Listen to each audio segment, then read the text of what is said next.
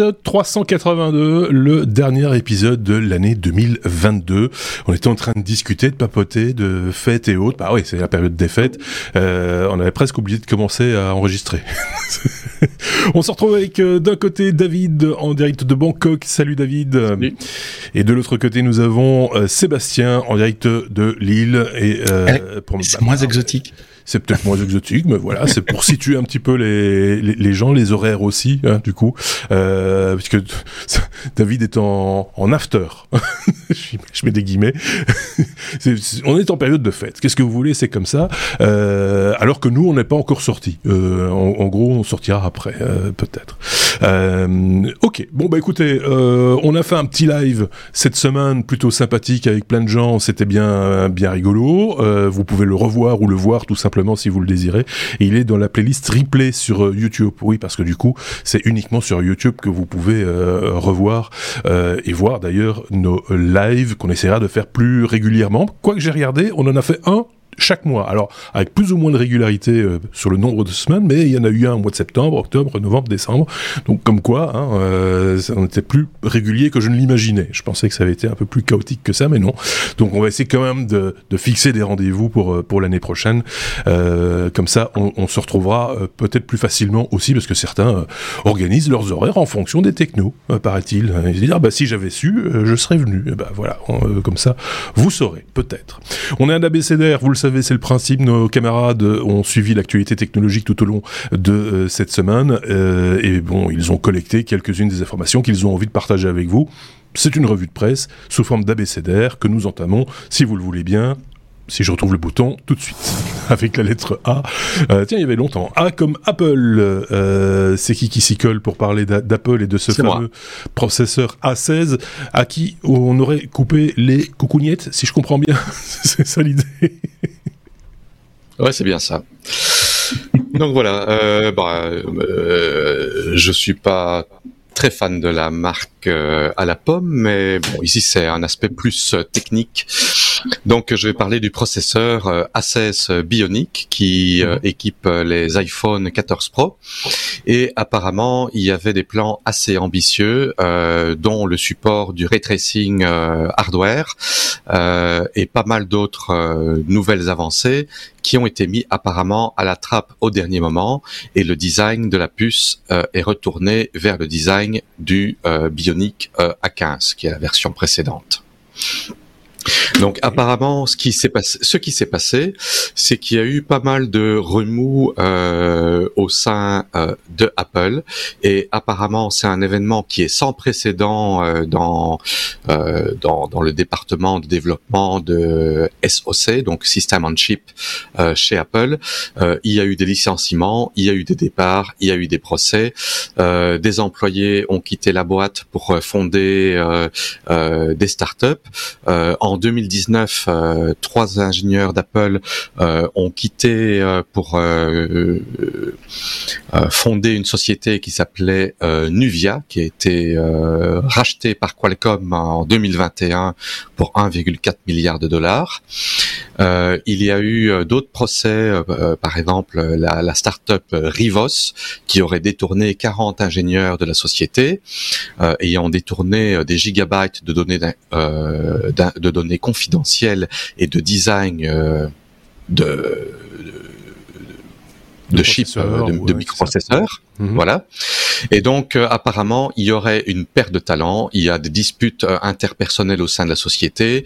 donc, ces procès avec des sociétés externes, des personnes clés qui ont été mises à des postes différents et qui ont été mises ailleurs. Donc, avec tout ça, ben, les prototypes euh, du A16 apparemment avaient des problèmes euh, de chaleur et de puissance qui auraient diminué la vie euh, des iPhones. Et donc ils ont été obligés de de castrer en quelque sorte euh, euh, la puce et de retourner vers un design précédent. Euh, pour savoir, pour ce qui est du ray tracing hardware, parce que c'est la seule donnée vraiment qui, transparaît à travers les articles, plusieurs autres puces ARM ARM le propose déjà, dont le Snapdragon 8 génération 2 avec l'Adreno le GPU Adreno 740 et l'Immortalis G, G715. Donc voilà. Donc c'est des choses qui arrivent aux entreprises, et j'imagine euh, encore plus euh, euh, facilement, j'ai envie de dire, à des sociétés comme celle-là qui ont pignon sur rue. C'est des fuites de cerveau, c'est comment endiguer les fuites de cerveau, comment mettre aussi, d'un point de vue légal, les, les, les, gens qui qui sont qui s'en vont sous une astreinte à ne pas divulguer des informations et ne pas les utiliser aussi à titre personnel, dans dans le sens où on peut pas quitter une entreprise normalement en en créant une qui devient concurrente euh, à un niveau quel qu'il soit de, de celle qui vous employait précédemment. Tout dépend évidemment de ce que vous avez signé comme papier, comme contrat, etc. avec euh, avec l'entreprise précédente. Et donc du coup, ça crée des tensions, on l'imagine, et ça peut conduire aussi, comme on le voit ici, à des problèmes euh, bah, plus, beaucoup plus pratico-pratiques de, de, de, conception carrément. Qu'est-ce qu'il en pense Sébastien qui, qui, est dur, dupitatif.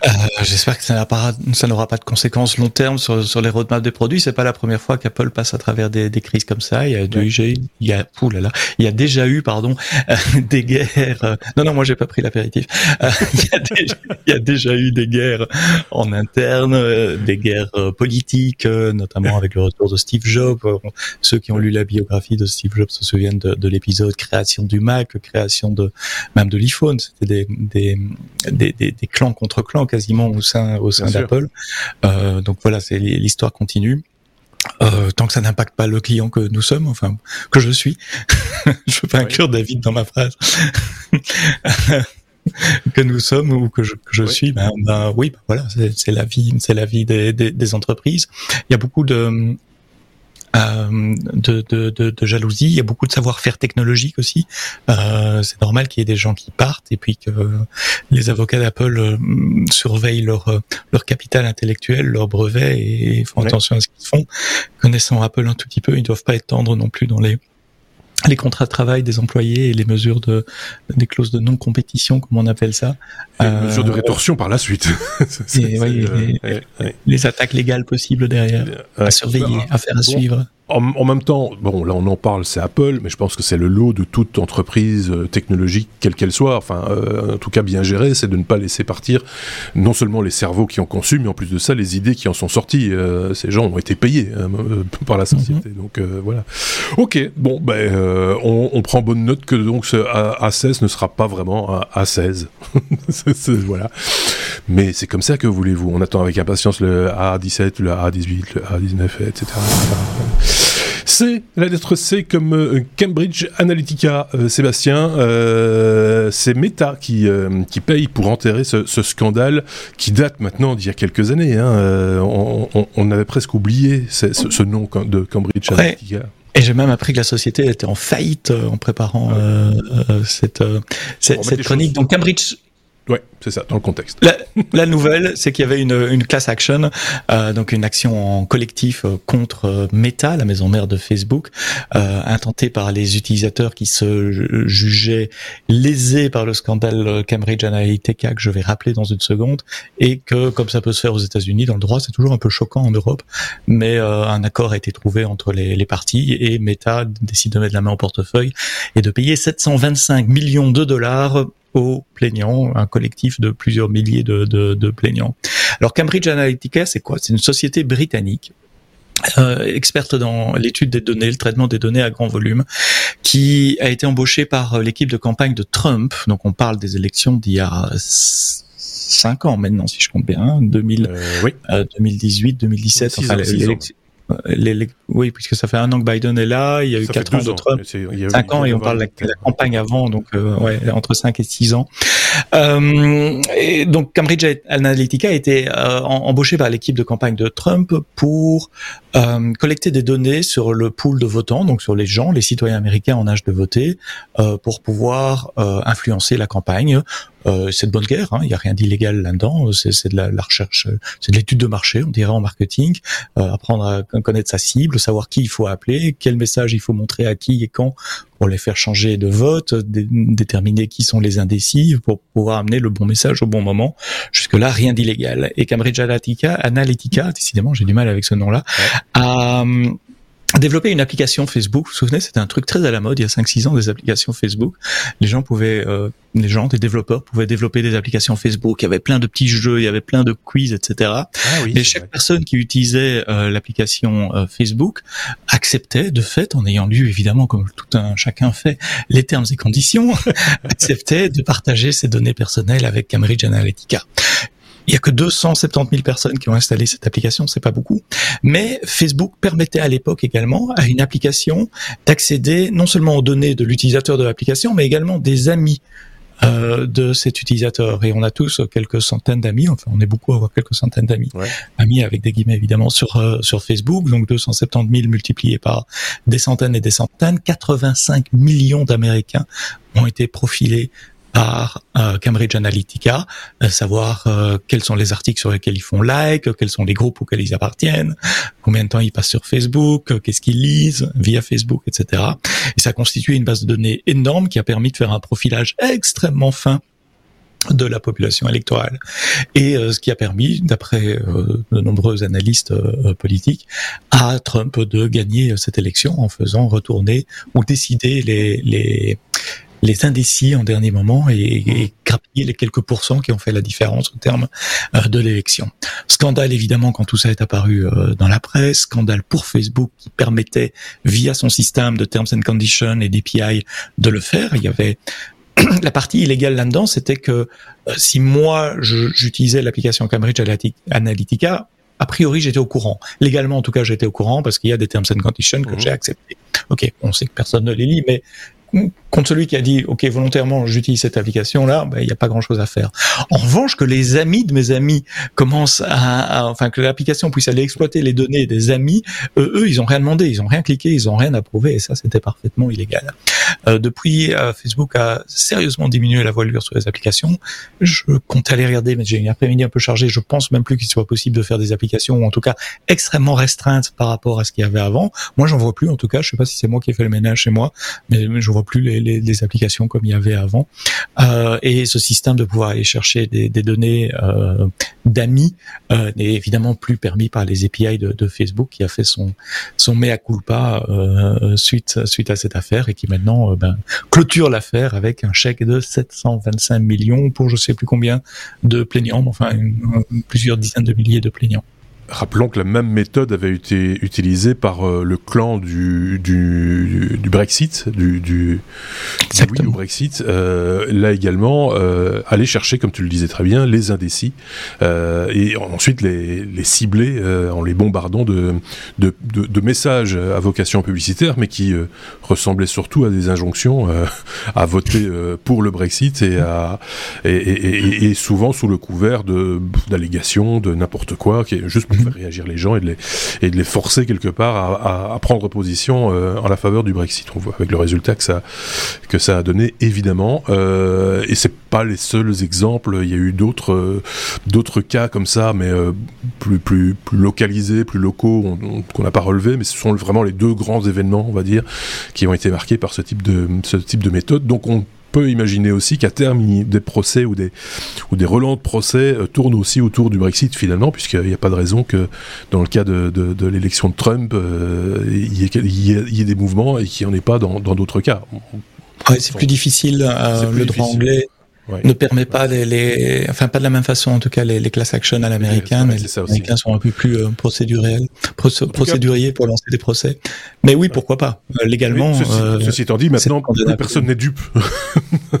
Donc il y a ça aussi. Euh, même, même, si je pense que les gens ne feront pas plus attention aujourd'hui qu'ils n'ont fait attention hier par rapport à ces à ces méthodes particulières et un petit peu bah, pas transparentes quoi du coup puisque ce sont les amis des amis qui étaient ciblés euh, David, peut-être rapidement une petite euh, idée, une petite, euh, un petit commentaire par rapport à ce 725 millions, c'est assez, c'est pas beaucoup, c'est comment tu Oui, millions, c'est 10 exponents 6, c'est ça?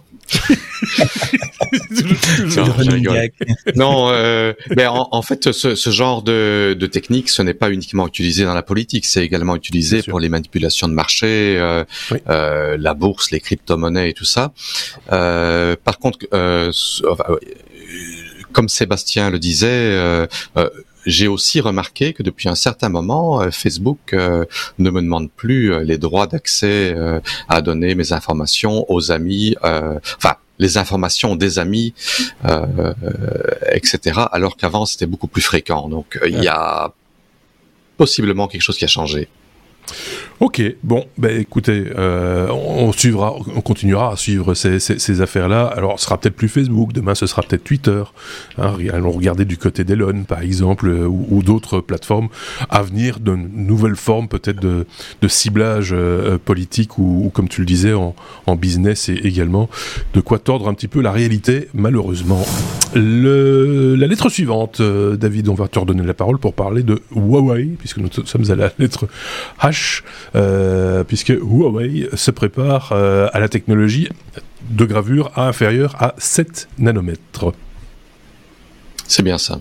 Euh, j'en ai abordé un peu le sujet hier pendant le live. Mhm. il faut savoir que Huawei a, été agressivement attaqué par le gouvernement américain. ils ont été interdits aux États-Unis. il y a eu une une bagarre, on va dire, une bagarre euh, euh, entre euh, les États-Unis et la Chine. Huawei était accusé d'espionnage et donc apparemment, Huawei a pas mal de, brevets. un, autre article disait que les deux dernières années, ils auraient toucher plus d'argent des brevets qu'ils ont déposés euh, que du reste. Et euh, ici, ils ont déposé des brevets pour le développement de scanners EUV, euh, e donc c'est extrême UV, extrême ultraviolette, mhm. donc de la lumière avec une longueur d'onde de 13,5 nanomètres ce qui est euh, très petit. Euh, pour savoir, euh, on, parle d'ultraviolet à partir de en dessous de 405 nanomètres. les ultraviolets C qui sont utilisés pour désinfecter sont à 265 nanomètres. Donc on est beaucoup beaucoup plus petit en longueur d'onde mhm plus petite est la longueur d'onde, plus d'énergie il y a. Et ici, bon, c'est pas une question d'énergie, mais c'est une question de pouvoir graver des choses euh, plus petites. Et donc, euh, ces, ces, brevets euh, vont pouvoir, euh, enfin, ce sont des brevets qui qui décrivent toutes les techniques pour pouvoir produire l'équipement nécessaire pour pouvoir produire des, des microprocesseurs avec une technologie plus petite ou égale à 7 nanomètres, euh, ce qui a été interdit d'exportation euh, aux États-Unis vers la Chine. Euh, maintenant, brevet, ça ne veut pas dire que le scanner est déjà existant, mais ça ouvre la porte à ce que la Chine puisse produire des semi-conducteurs à travers les restrictions des États-Unis. Ok. Et peut-être sans envahir Taïwan. Oui, c'est entre autres, oui. Euh, ce qui est mieux. Euh, bah, a pas grand-chose à rajouter à ça. C'est un fait, c'est factuel, c'est une brève, j'ai envie de dire. Hein. L'article n'est pas très long d'ailleurs non plus, euh, mais c'est quand même intéressant de savoir que ça existe. Je sais pas si euh, tu avais connaissance de, de cette technique-là, euh, Sébastien. Je savais pas. Non, non, moi c'est ma séquence auditeur, c'est là où je, je me tais et j'écoute et j'apprends. Pareil. Pareil. Moi, c'est moi c'est comme ça pendant toute l'heure. mais mais voilà, on, on apprend. C'est le but, c'est d'apprendre des trucs. Donc on a appris un truc, c'est très très bien. On était à la lettre I comme euh, iPhone, euh, Sébastien. Euh, quelqu'un a, émulé un, iPhone, iPhone OS 1.0. C'est quoi l'enjeu? C'est quoi la méthode? C'est quoi? Enfin, tu vas nous expliquer, j'imagine. C'est beau, c'est beau, tout simplement. Ah voilà, d'accord. c'est pour l'amour du sport. C'est un Hollandais qui a beaucoup trop de temps, euh, qui a du talent également. Si, si vous cherchez à engager des hackers bas niveau, euh, allez jeter un coup d'œil sur le CV de ce monsieur-là. Euh, c'est un Hollandais qui s'est mis en tête d'utiliser QEMU, qui est une solution de virtualisation assez connue en open source, euh, pour dire tiens, est-ce qu'on pourrait faire tourner, est-ce qu'on pourrait faire booter un iOS sur QEMU et émuler un, un, iPhone. Alors il y a plein de raisons pour pouvoir émuler, enfin de vouloir euh, émuler un iPhone. Il y a d'ailleurs une société qui, qui vend ça, qui est en procès avec Apple, qui s'appelle Corellium, qui vend des solutions d'émulation euh, d'iPhone. Ça peut être pour de la recherche, ça peut être pour euh, euh, tester simplement, pour pouvoir avoir des fermes de tests, parce qu'on a un émulateur d'iPhone sur son Mac quand on installe les outils de développement Apple, mais si on en a besoin de 10, 15, 20 avec des versions différentes, avec des tailles différentes des et des choses comme ça. Euh, ça, ça, ça, peut être intéressant pour, pour les développeurs. Et donc ce monsieur-là a commencé à gratter QEMU et euh, il a récupéré un firmware euh, iOS 1.0. Donc à l'époque ça s'appelait iPhone OS 1.0. Euh, c'est assez facile à trouver hein, sur des sites web. C'est pas légal évidemment, mais on peut télécharger le, le binaire d'un. Donc c'est le truc qu'Apple distribuait à l'époque euh, des, des mises à jour. C'est le firmware original signé par euh, par Apple. Et il a dû évidemment implémenter, virtualiser tout le matériel spécifique de l'iPhone, le, le, représenter dans QEMU, que QEMU présente à ce firmware logiciel un matériel virtuel similaire à ce qu'il y avait sur l'iPhone à l'époque. Alors ça va assez bas, ça va dans différentes euh, parties euh, du, du, CPU, euh, des, des, enclaves sécurisées pour pour les fonctions cryptographiques, évidemment les drivers qui permettent d'accéder aux disques entre guillemets, c'est pas des disques, ce sont des mémoires NAND et NOR, arrive à comprendre comment ça fonctionne, quel est le file system là-dessus. Il a dû recréer l'émulation pour le driver euh, Pour gérer le multitouch, arrive à comprendre comment ça fonctionne le multitouch, pour pouvoir l'émuler avec des clics de souris et des choses comme ça. Donc le monsieur a passé quand même beaucoup de temps au niveau assembleur, avec des ah débuggeurs, à essayer de comprendre ce qui se passe et à redévelopper un par un des, les, les, drivers parce que tout ça est en close source côté côté Apple donc le hardware n'est pas documenté le software n'est pas documenté les sources ne sont pas disponibles, donc il faut vraiment. Euh, il a bossé assez... quoi, le mec. C'est pas, ouais, pas juste, il, il, il a, a pas juste dézippé un truc quoi. Ouais. Il a mis un peu plus d'un an et il explique dans un blog post qui est passionnant. Je vous ai mis la news en français. La news en français, elle fait une demi-page. C'est juste, voilà, ça c'est la news. Puis il y a le blog post détaillé où il explique les différentes étapes, comment il a réussi d'abord à faire booter le, euh, la bête. Un, un, un, OS comme ça, ça boot en, en plusieurs phases. Hein. Il y a d'abord un, un, premier bootloader. Vous savez, si vous avez Linux, euh, qui, ouais. qui, qui, va juste permettre de charger le système d'exploitation après. Sur l'iPhone, il y a une séquence de trois. Euh, enfin, l'OS, c'est le, troisième de la chaîne comme ça l'OS est compressé, il est chiffré par Apple, il a fallu arriver à le déchiffrer. Évidemment, il n'a pas les clés, il n'avait pas le matériel d'origine non plus, il n'avait pas un iPhone 1.0 euh, euh, sous la main. Donc c'est un an de projet pour arriver euh, à ça. Euh, pour le moment, il a iOS 1.0 qui fonctionne sur QEMU. Alors c'est assez marrant. D'abord, moi j'ai eu un iOS 1.0 en main, donc il y a séquence nostalgie, séquence vieux con, peu importe comment on l'appelle, oui. où effectivement, je me souviens, c'était comme ça. On se souvient du look and feel, on se ouais. souvient que l'application YouTube était là euh, préinstallé par défaut. Ça fait un peu bizarre maintenant quand, quand on dit, mais sur les premières versions, euh, il y a pas moyen. De... Ça fleurait bon aussi le l'iPod Touch, hein C'était le, le, même ouais. design. C'était. Euh... Ouais, euh, ouais. C'était d'ailleurs l'iPod. C'était le même OS, le même... Oui, oui, ça va ouais, le même OS, ça, exactement. Il, il, a repris, euh, ils ont repris l'iPhone le, OS pour, pour l'iPod Touch. Euh, il n'y avait pas d'app euh, à télécharger parce que iOS 1.0, il n'y avait pas d'App Store, c'est venu en 2.0. Donc la, la, première version de l'app de, de, de, iOS, vous aviez ça, point, c'est tout, c'est téléphone, SMS, euh, ouais. YouTube, il y avait Safari, il y avait un calendrier, il y avait un carnet de contact et quelques applications comme ça. Je t'interromps 10 secondes. Euh, je suis sur la page donc de, de Martin De Vos, hein, le monsieur -hmm. en question.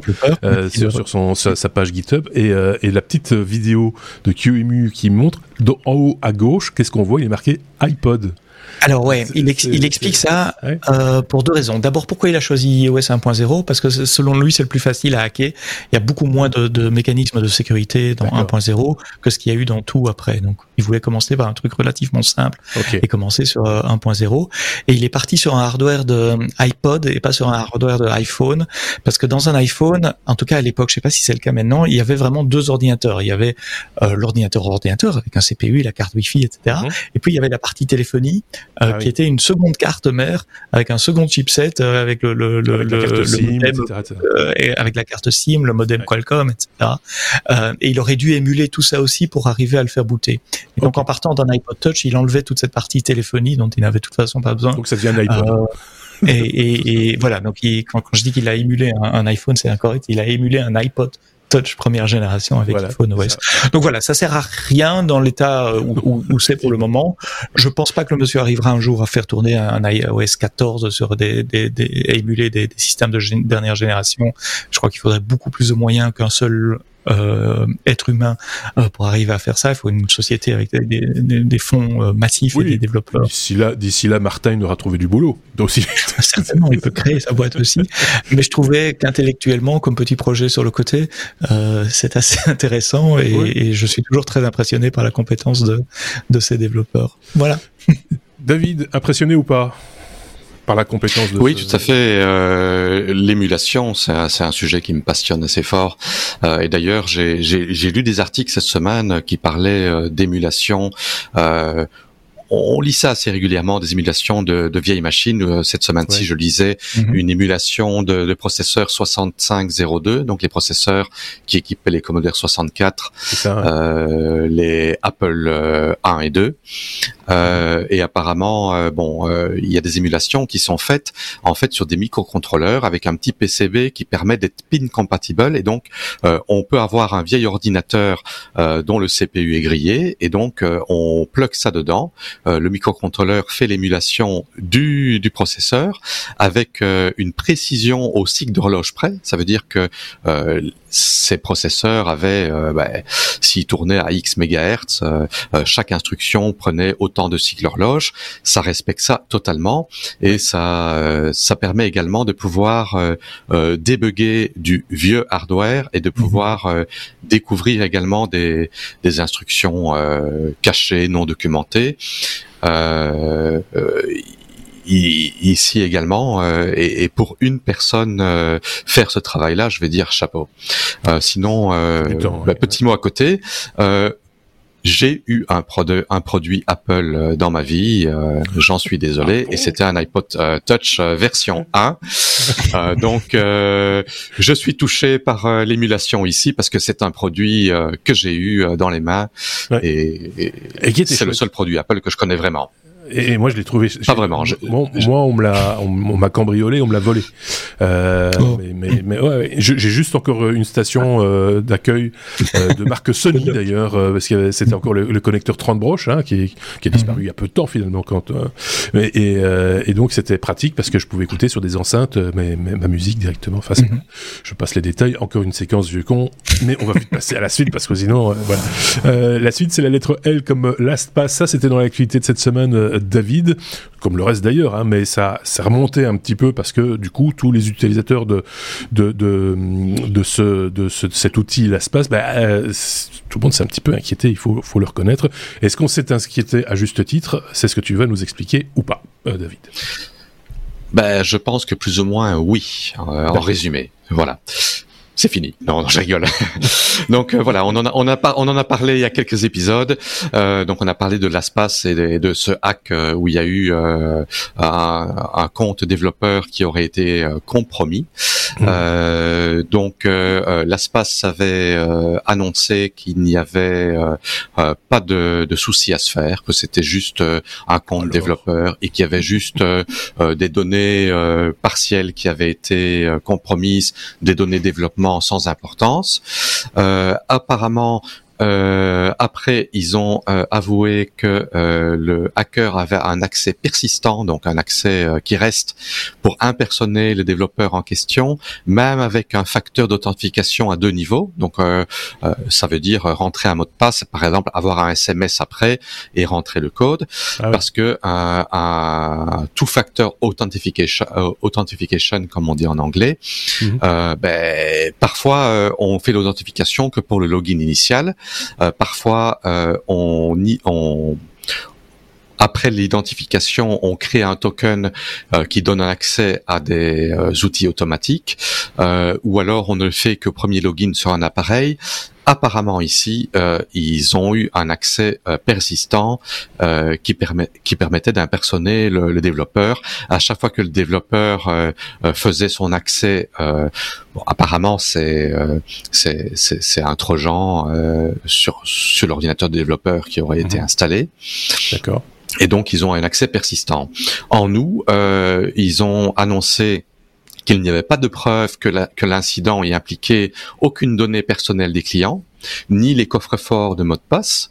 Euh, je pense que c'était là où on en était quand on en a parlé la dernière fois. Mhm. Euh, ils ont annoncé en septembre euh, que leur système de sécurité a empêché l'accès à des données personnelles et à quelques données clients et mots de passe. En novembre, ils ont annoncé que apparemment les hackers auraient quand même réussi à avoir accès à quelques données clients, mais pas les les, les coffres forts de mots de passe. Et là, apparemment, euh, ils avouent finalement que les hackers ont réussi à obtenir une copie euh, totale euh, des d'un backup des des coffres forts de mots de passe des clients. Alors, euh, la bonne nouvelle, entre guillemets, euh, que, qui a été annoncée en milieu de semaine, c'est que, ben oui, euh, les, les, ces coffres forts sont encryptés et ils annonçaient qu'il fallait un million d'années pour pouvoir craquer le mot de passe maître, pour craquer ces, ces coffres forts de mot de passe. maintenant, certaines sociétés de sécurité on réagit à ça et on dit euh, non, euh, pas un million d'années, euh, parce que l'ASPAS avait annoncé un standard à 12 caractères pour les mots de passe, je pense que c'était en 2018 ou 2019, mais ils acceptent toujours des mots de passe à 8 caractères. Donc avec une attaque dictionnaire, parce qu'il faut savoir que ben, l'être humain ne va pas créer des mots de passe totalement aléatoires, sauf si c'est créé ou généré euh, mm. par un, par un software euh, informatique. Et donc euh, statistiquement il y a moyen de très très très très fortement réduire le nombre d'essais avant de trouver des mots de passe. Et donc ils disent bah oui ils vont peut-être pas réussir à craquer tous les mots de passe mais sur la quantité de euh, de coffre-fort de mots de passe qu'ils ont réussi à, voler, euh, c'est inévitable qu'ils vont réussir à en craquer un, un certain nombre. Et donc, euh, voilà, c'est assez inquiétant, je trouve. Oui, mais enfin tout, tout aspect, tout, toute problématique de sécurité, c'est chaque fois inquiétante et on n'a de cesse de répéter. Et même nous, hein, il faut le reconnaître aussi, on fait aussi des erreurs euh, euh, simplement par, par fainéantise quand on choisit un mot de passe, d'essayer de trouver quelque chose qu'on va retenir. Et, il faut justement éviter des choses qui se retiennent trop facilement. Finalement, c'est un peu ça l'idée, c'est que euh, éviter d'utiliser des mots qui sont dans le dictionnaire, par exemple, ou des suites de chiffres qui ont une certaine logique, comme des dates. toutes ces éléments-là font que ben, ça va être plus facile à craquer. Le fait que ce soit craqué à un moment donné, indéniable, ça arrivera un jour ou l'autre, mais autant que ce soit le plus tard possible. Euh, et c'est un peu comme, euh, comme pour ce, quand on, on veut euh, bloquer sa maison pour éviter de se faire cambrioler. C'est très bien qu'un cambrioleur bien décidé arrivera à rentrer, quitte à, à, casser un mur pour rentrer. L'essentiel, c'est qu'il puisse pas le casser en 10 secondes, que ça lui prenne beaucoup de temps pour qu'on puisse tomber dessus éventuellement avant qu'il n'ait réussi son ouvrage. je voyais le doigt de Sébastien se lever.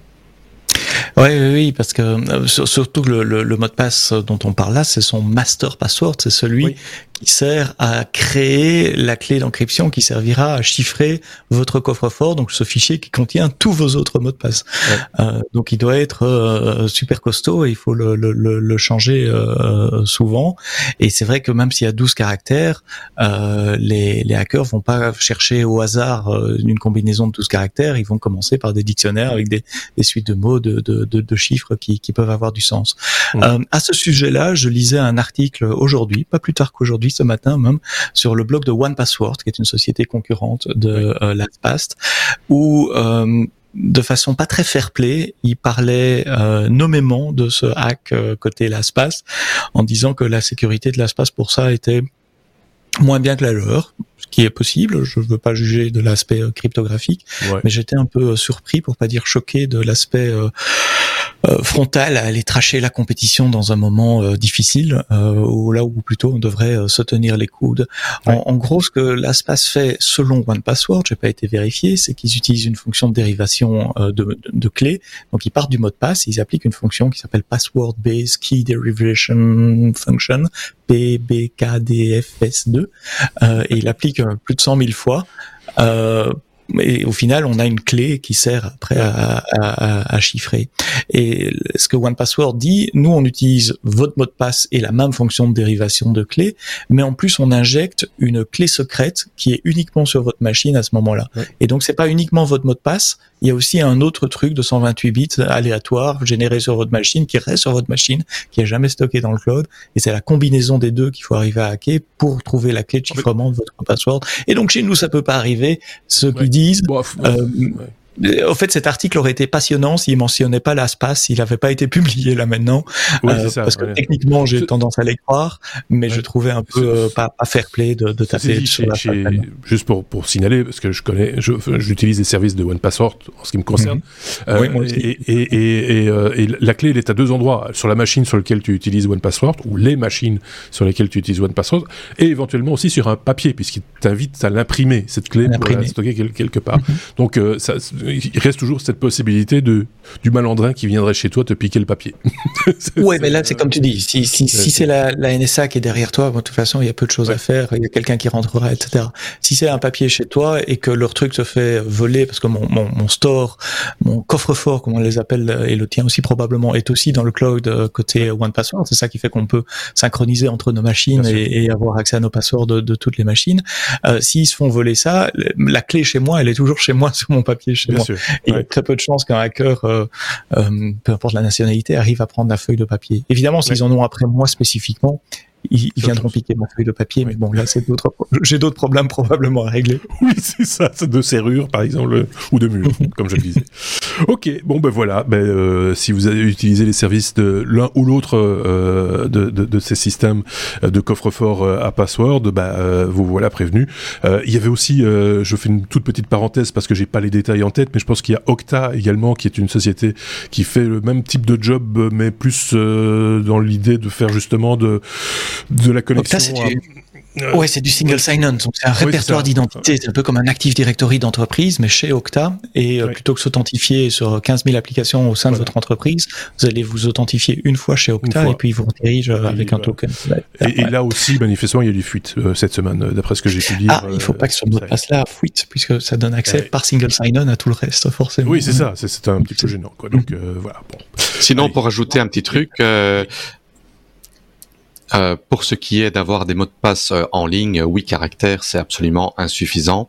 Mhm. Donc euh, ça c'est pour les auditeurs parce que un mot de passe concret, on a peut-être l'impression d'avoir un mot de passe très compliqué, mais le cerveau humain n'est pas capable de créer des mots de passe. Euh, il va toujours se raccrocher à quelque chose inhumain.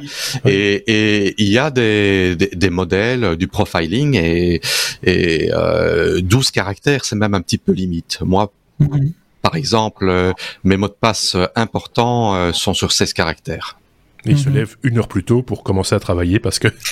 non, justement, quand on utilise un last password ou un one password ou des choses comme ça, il les génère automatiquement. Tous mes mots de passe sont 16 caractères, majuscules, minuscules, machin, mais ils sont générés automatiquement par ces outils-là. Le seul que je retiens, c'est mon master password qui, lui, j'avoue, n'est pas euh, aussi compliqué que, que les passwords que je génère.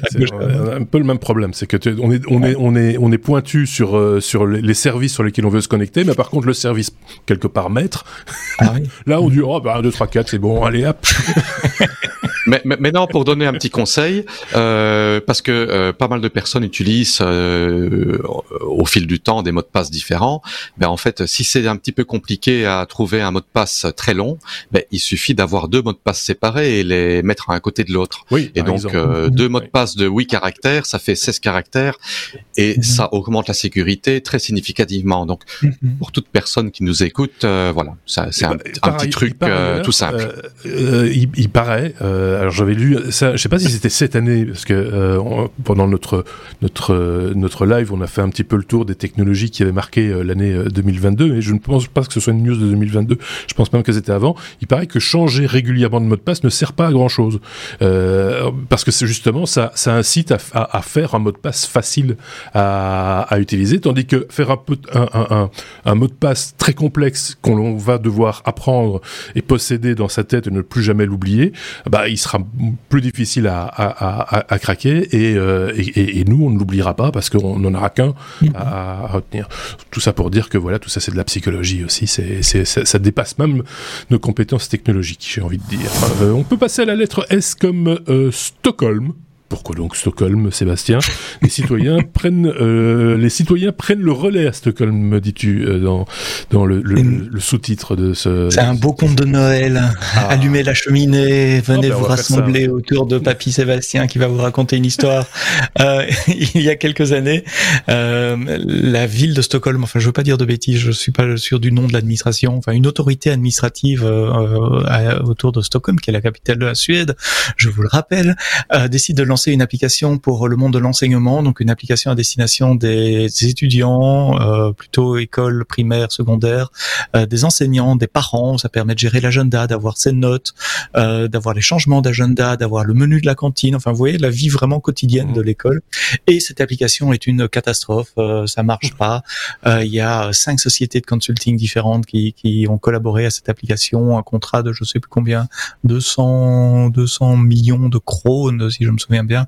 Faudrait que je zappe un peu dans les articles. Vous allez retrouver les chiffres exacts. Oui, c'est ça, 117 millions de dollars, euh, donc un milliard de krones euh, pour arriver à développer cette application qui est un désastre. 1.2 le star rating sur l'App Store d'Android, le Google Play Store. Et donc les parents en ont un peu marre, ça devient un recurring joke. Euh, il y a même une, une, enquête administrative qui est faite pour comprendre comment il y a eu un tel désastre.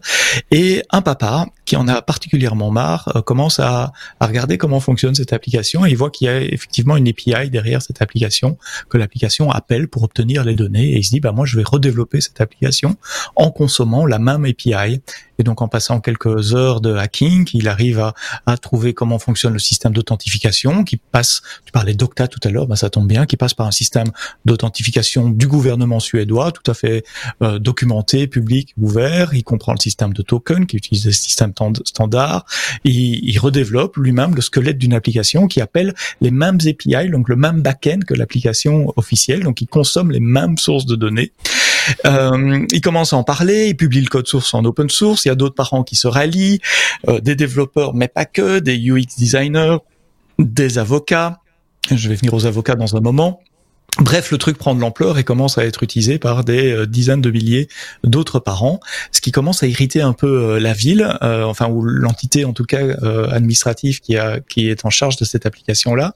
Et il commence par un peu ennuyer le développeur en changeant les API, en, changeant la truc, la manière dont les choses fonctionnent pour casser l'application open source. Mais évidemment, avec la force de frappe de plusieurs développeurs open source, ah, ils arrivent toujours à corriger et à relancer, etc. Puis ils vont par la voie légale, ils portent plainte euh, pour euh, utilisation abusive de données ou illégale de données. Ils estiment qu'il y a un risque que cette application extrait des données euh, de système de l'État suédois et pourrait les envoyer ailleurs. Ils n'ont pas de preuves à ce moment-là, pourrait les exploiter de façon malicieuse. Donc il y a une enquête de police. La police débarque un matin à la porte du brave papa en question et il est interrogé, amené au poste de police. les autorités suédoises lui demandent des, des centaines de, de milliers de, de de, de couronnes euh, suédoises de dommages et intérêts, d'où l'intérêt d'avoir des avocats dans le dans la partie bah open source, euh, dans la partie projet open source euh, également. Enfin, je vais pas faire toute l'histoire, elle est très longue à lire sur le site de, de Wired.com qui a sorti l'affaire. Ça prend euh, plusieurs années, mais finalement, ils arrivent, quand je dis plusieurs années, c'est deux ans à peu près, depuis 2020 euh, jusqu'à maintenant, finalement, ils, ils arrivent à, à, un accord. Euh, le, la haute autorité de certification de validation des données, donc l'équivalent de la CNIL en France, euh, a fait une analyse indépendante du code source et dit non, cette application est réglo. Euh, elle consomme des données qui sont accessibles publiquement à tout le monde, donc il n'y a pas de, il n'y a pas de d'exploitation malicieuse des données la police arrive à la même conclusion, donc laisse tomber toutes les charges envers euh, le collectif de parents qui a développé l'application open source. Et finalement, la ville de Stockholm, ou l'organisme qui a développé cette application, euh, est en cours pour le moment de négocier un deal, un deal de licence pour acheter une licence pour pouvoir redistribuer euh, cette application et que ça devienne la version officielle de, de, de l'application. Moralité de l'histoire, euh, n'essayez pas de développer des applications en mode consortium, euh, euh, adjudication publique, Apple d'offres, chiffres, etc. Impliquer les gens, les gens qui vivent, qui utilisent l'application tous les jours, les parents, les enseignants, les les les, les enfants eux-mêmes, euh, et puis euh, publier vos données. Euh, S'il y a une API, l'application suivra. S'il y a une API qui est publique, qui est ouverte, qui est documentée, si les données sont là, euh, une plusieurs bonnes applications euh, suivront, plusieurs applications probablement, et dans le paquet des plusieurs, il y en aura certainement une bonne qui sera adoptée par euh, par la communauté. Donc très jolie histoire du de la puissance de l'open source, la puissance du reverse engineering, euh, malheureusement des administrations publiques qui essayent de mettre des bâtons dans les roues quand il y a quelque chose de bien qui qui, qui se passe, qui n'arrivent pas à identifier, mais une histoire qui se termine bien. Et j'étais même étonné un peu parce que je connais des administrations beaucoup plus près d'ici qui ne reconnaîtraient jamais leur erreur et qui persisteraient en disant c'est notre application officielle et c'est la seule qui peut y avoir. Point. On ferme le reste. Donc une belle histoire. C'est aussi, il faut, faut le reconnaître, euh, Sébastien, c'est que en matière de technologie, et depuis le temps qu'on fait des podcasts, on, s'en rend compte aussi, euh, on tombe toujours sur quelqu'un qui sait mieux. Tu vois ce que je veux dire? Il y a toujours un moment où tu, où, tu, où tu vas tomber sur... Alors, même si c'est pas mieux, hein, mais c'est juste... Voilà, le principe, c'est ça, c'est le principe. Il y a des... De, comme dans tout, je pense, mais en, matière de technologie, moi, je l'ai constaté, chaque fois qu'on parle de quelque chose, d'un point, on va toujours tomber sur quelqu'un qui sait mieux. Euh, des fois, c'est vrai, des fois, c'est pas vrai. Et donc, je pense que certains euh, développeurs et certaines administrations se sont un peu, à tort ou à raison, blindés contre ce genre d'avis, en disant, euh, si on a fait ce choix, et fort de ce choix, si on a fait ce choix, c'est que c'était le bon Hein, euh, et, et, on va se fermer de tout ce qui peut se passer à l'extérieur, euh, malheureusement, j'ai envie de dire. Euh, le problème, c'est que le postulat de départ n'est peut-être pas le bon, c'est peut-être, c'était peut-être pas le bon choix, c'était peut-être pas la bonne boîte qui a été, qui a été mandatée, c'est peut-être pas les bons développeurs, c'était voilà, et, et, c'est ça, c'est là tout le problème, c'est le point de départ de la réflexion qui souvent pose, pose, pose, le problème parce qu'il ne devrait pas y avoir en fait des gens qui ont été payés pour faire un truc, qui ont mal fait le job et que d'autres sur leur temps libre remettre les trucs droits euh, derrière. C'est, c'est, ça, c'est pas la méthode la plus efficace. Euh, a priori. C'est pas normal, quoi. Voilà, c'est ça. Qu'en pense euh, David rapidement, peut-être? Bah, c'est une histoire très positive, je trouve, parce que euh, les, les, systèmes client-serveur, quand il y a un API qui est public, c'est inévitable qu'il y a des personnes qui vont essayer de faire mieux si l'application n'est pas fonctionne pas très bien. Et en général, ça se passe pas très bien. Il y a des procès derrière et euh, c'est généralement mal accepté. Donc ici, euh, je trouve ça positif finalement, ça, ça, ça, ça, finit bien, que ça serve de leçon peut-être à d'autres, comme tu le disais, euh, Sébastien. On passe à la lettre euh, T comme euh, Twitter, parce que là aussi, il y a eu des soucis, il y a des soucis. on vous a déjà parlé de l'épisode Elon, etc., etc. Et ça, c'est peut-être un effet de bord, justement, de l'arrivée d'Elon Musk à la tête de Twitter. 400 millions de comptes utilisateurs qui auraient été volés, David. Voilà, donc 400 euh, millions euh, de comptes utilisateurs de Twitter auraient été volés. Donc euh, un hacker qui s'appelle Ryushi aurait annoncé qu'il a réussi à voler 400 millions de comptes Twitter, dont les informations personnelles qui comprennent les numéros de téléphone et les adresses e-mail entre autres euh, de personnes euh, célèbres, euh, de personnes politiques, et il a, comment dire, il a donné un, un échantillon de, de 1000 comptes avec euh, les données pour prouver qu'il avait euh, euh, qu'il avait bien les, les, données entre les mains. Alors apparemment, la, la, société d'intelligence de, cybersécurité Hudson Rock annonce ça comme étant une menace crédible parce que bon, il un, hacker qui prétend avoir 400 millions de comptes Twitter et qui en donne 1000 en exemple, qui est-ce qui dit qu'il a que ces 1000 là ou qu'il a vraiment tout. Mais apparemment, c'est assez sérieux. Et euh, euh, en, fin de soirée aujourd'hui, euh, juste avant euh, l'enregistrement, apparemment le l'ex-premier ministre australien ferait partie du hack. pas mal d'autres personnes personnalités euh, également, donc euh, dans, dans, l'échantillon. et euh, c'est extrêmement inquiétant parce que euh, numéro de téléphone personnel et adresse email, euh, il faut savoir que quand c'est des personnes politiques, ce sont des numéros de téléphone qui sont des numéros sur, non documentés, donc des, mmh. des, numéros qui font partie, comment on appelle ça bah, des, des numéros qui, comme on disait dans le passé, des numéros qui sont pas dans le bottin téléphonique. des numéros euh, privés, on disait. Euh, on disait euh, oui, oui. Privés, voilà. Et donc, ben voilà, il, il, a annoncé sur sur le forum là qu'il a ces données-là entre les mains, et il appelle évidemment Twitter à lui payer une jolie rançon en disant, en avançant que il s'expose à euh, avoir des amendes euh, très salées du GDPR parce que Facebook a eu euh, une brèche de sécurité il y a un certain temps où ils ont été condamnés, ils ont dû payer une amende salée et mhm. donc voilà, il y a il y a une loi derrière. si les données sont divulguées réellement, ah, il, va y avoir des il va y avoir des amendes qui vont tomber sur Twitter. C'est pas, c'est pas bon pour Elon tout ça. je vous le dis, ça va pas ça, 2023, ça risque d'être euh, problématique à un moment donné. Il va se passer des trucs de, de, de, de ce côté-là. On a, on a parlé de, enfin, des problèmes de sécurité. Il y en a partout. Genre, on voit encore cette semaine en Belgique, le secteur bancaire Mais touché également des, des listes de, de, de, clients qui ont circulé euh, sur le, le, dark web quelques instants. Euh, et là aussi, c'est vendu par paquet de lignes, hein, par je sais pas combien de lignes dans, dans le tableau. et, et manifestement, tout n'a pas été vendu. Et si ça a été vendu, c'était vraiment c'était euh, très soudain. Et euh, voilà, on se doute que c'est utilisé essentiellement pour faire de l'hameçonnage parce que on ne sait pas entrer dans les infos, enfin on ne sait pas communiquer euh, avec avec les personnes en question d'une manière ou d'une autre.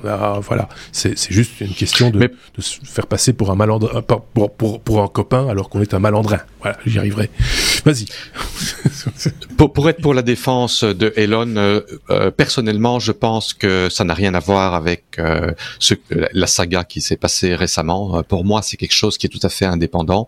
Apparemment, le hacker a réussi à accéder à une faille d'API euh, où il a réussi à faire des recherches euh, et pouvoir obtenir, euh, on va dire, des recherches en wildcard. Donc, de, une recherche normalement, on doit, on doit donner, on doit donner un terme de recherche. Et apparemment ici, il a réussi à, à faire des recherches entre guillemets vides, qui a permis de sortir des données et des profils.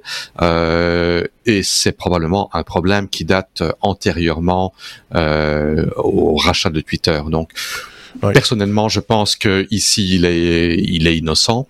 Euh, et toute société toute société qui a une grande quantité de données euh, s'expose à être activement euh, attaquée par des hackers. Parce que euh, quand il y a un tel nombre de comptes et un tel nombre de données et savoir que Twitter aujourd'hui est un outil politique déjà depuis quelques années, comme on l'a mhm. vu avec euh, euh, avec l'administration Trump et tout ça. c'est un outil très politique et donc euh, il y a vraiment un enjeu pour les hackers euh, de mettre l'effort qu'il faut pour arriver à percer et à voler les données.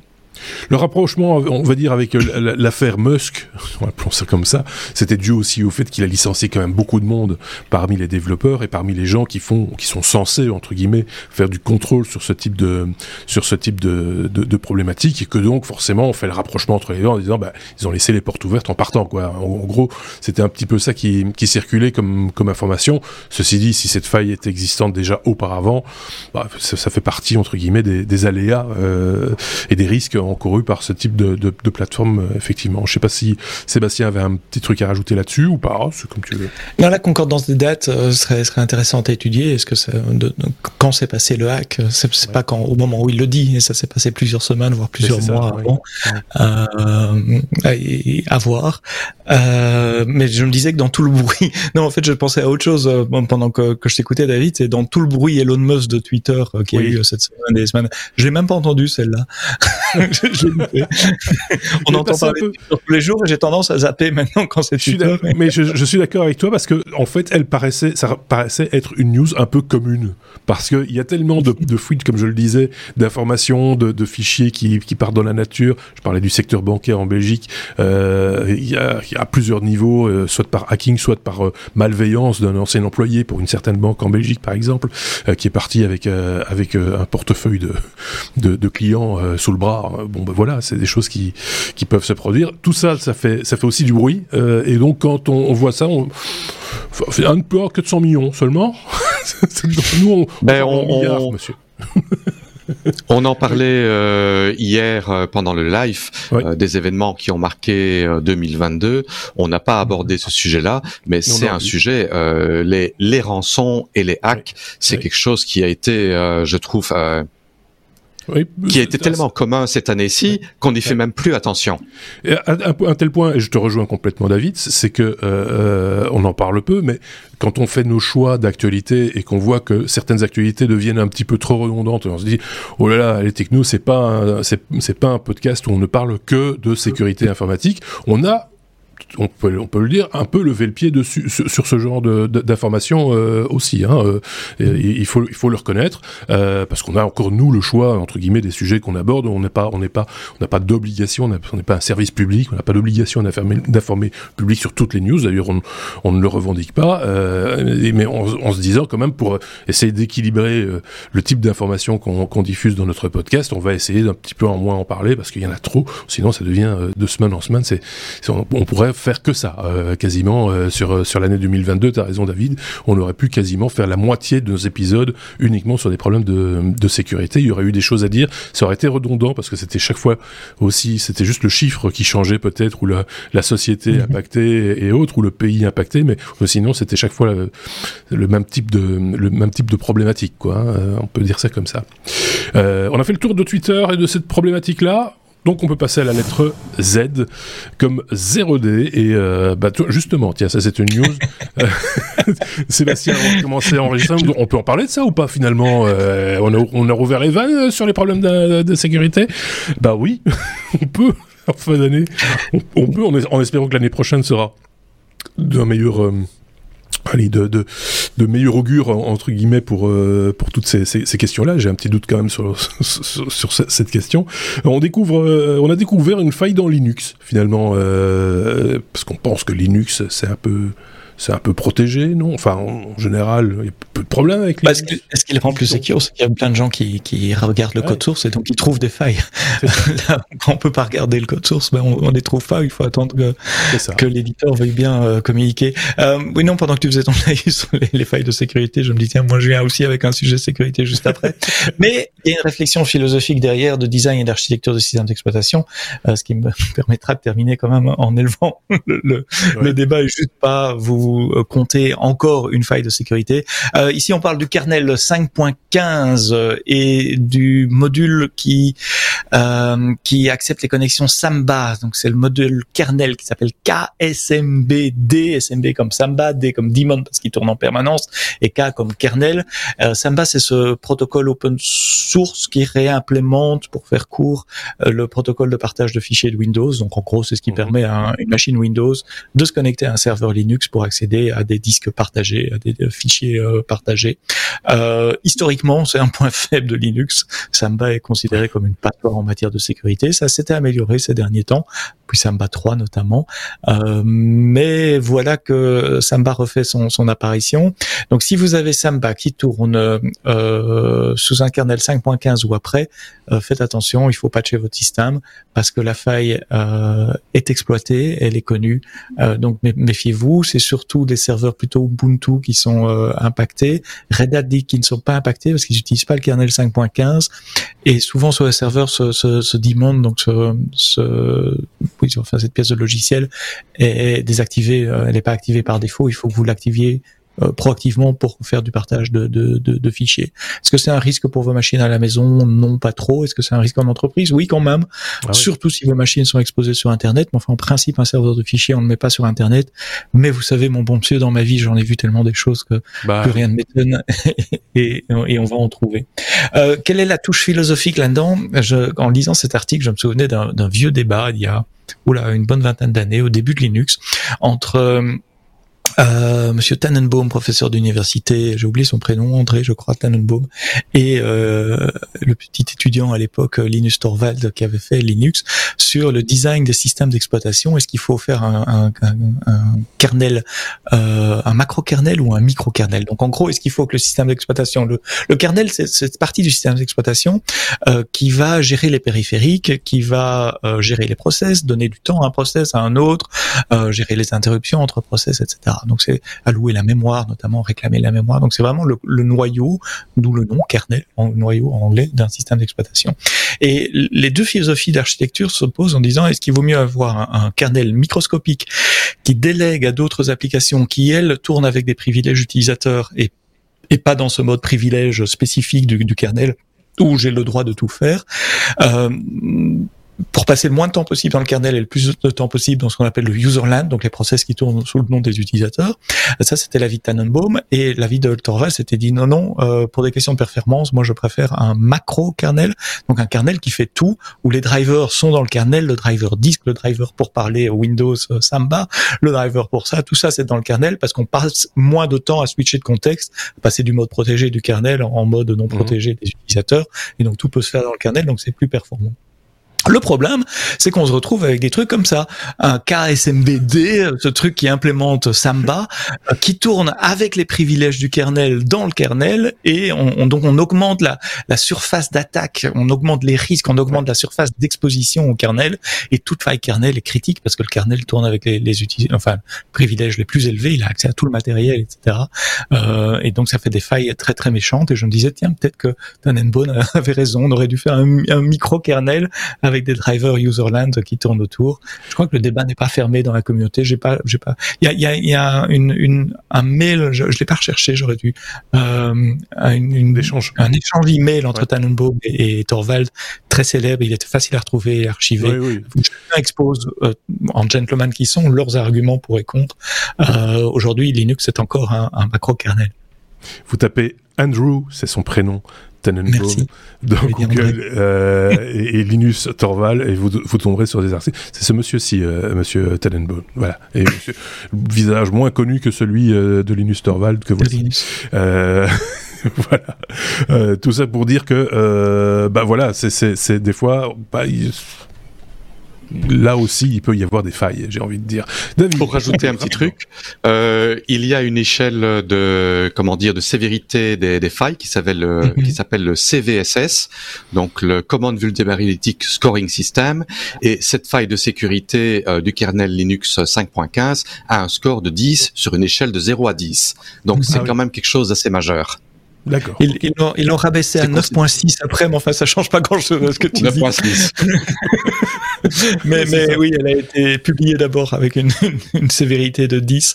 En fait, elle a été ramenée à 9.6 parce que euh, il y a une petite raison technique, c'est que euh, si un attaquant arrive à injecter du code et faire exécuter le code, il ne tournera pas en route, il va tourner avec le privilège de l'utilisateur qui est connecté à Samba.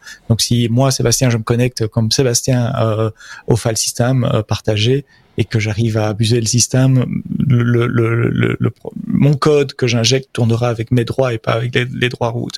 C'est la raison pour laquelle ils ont diminué de 10 à, à, 9.6. Euh, mais à 9.6, ça reste énorme. Quoi. Enfin, oui, c'est, c'est, c'est, moi, je suis tout le temps en route, donc... Euh... Ça, ça, marche, oui, ça, ça, ça, règle tous les problèmes. Ça, c'est, voilà. c'est avec cette news-là qu'on termine l'année, les amis. Euh, l'année, l'année 2022, cet épisode 382 aura un bonus, mais que vous découvrirez l'année prochaine, c'est-à-dire dans quelques jours. Euh, si ce n'est déjà fait, euh, ça dépend un petit peu quand vous écoutez le, bonus et l'épisode, ou l'épisode et le bonus. Certains font les deux et attendent que les deux soient apparus pour les écouter les uns derrière les autres. Si vous faites exactement ce que vous voulez, c'est votre podcast quelque part. Par contre, euh, vous le partagez. Vous le partagez avec vos amis, votre famille, les gens que vous aimez bien, pour dire, ah, écoutez, moi j'écoute un chouette podcast ou je regarde une chaîne YouTube, parce que c'est également notre cas, sympathique comme tout, avec des gens qui parlent de trucs qui m'intéressent, ça intéresse mes potes également, donc je partage. N'hésitez pas à le faire aussi en 2023. Nous, ça nous fait connaître. Euh, on ne gagne rien, on ne gagne pas de sous avec ça ou quoi que ce soit. On aime juste bien avoir une communauté qui s'élargit et ça nous permet aussi d'échanger avec des gens sympathiques et qui apportent aussi euh, leur petite euh, pierre à l'édifice en, en, nous nourrissant de quelques news qu'ils trouvent ça et là et ça ils le font très bien. C'est peut-être votre cas d'ailleurs via les réseaux sociaux comme Twitter, mais également aujourd'hui Mastodon ou Facebook ou etc etc etc. Je vous souhaite donc euh, une bonne année euh, déjà par avance à tous les deux, euh, Sébastien, David et à vous tous qui nous écoutez. Et comme également il est de coutume, on va dire, on va découvrir une petite citation, si vous voulez bien, que voici et que voilà. La technologie, c'est comme le poisson. Plus ça reste en rayon, moins c'est appétissant. Et c'est signé Andrew Heller, qui était un des cadres de chez IBM, si ma mémoire est bonne. et c'est tout à fait vrai. Hein. C'est les, les, vieux brols, ça, ça donne pas envie. Et donc, euh, c'est pour ça que nous, on parle de nouvelles technologies. Et de temps en temps, ça c'est les séquences vieux con, vous le savez, on parle d'anciennes technologies, mais qui ont, qui ont bien qui ont bien maturé, qui ont bien, c'est comme le bon vin, quoi. Tu vois, c'est voilà, c'est pas les, les, vieilles horreurs. Merci à tous les deux. Euh, on se dit à très très bientôt, évidemment. Et puis, euh, on vous souhaite, comme je le dis, une bonne une bonne année et puis une bonne semaine dans l'immédiat également. À très bientôt. Salut.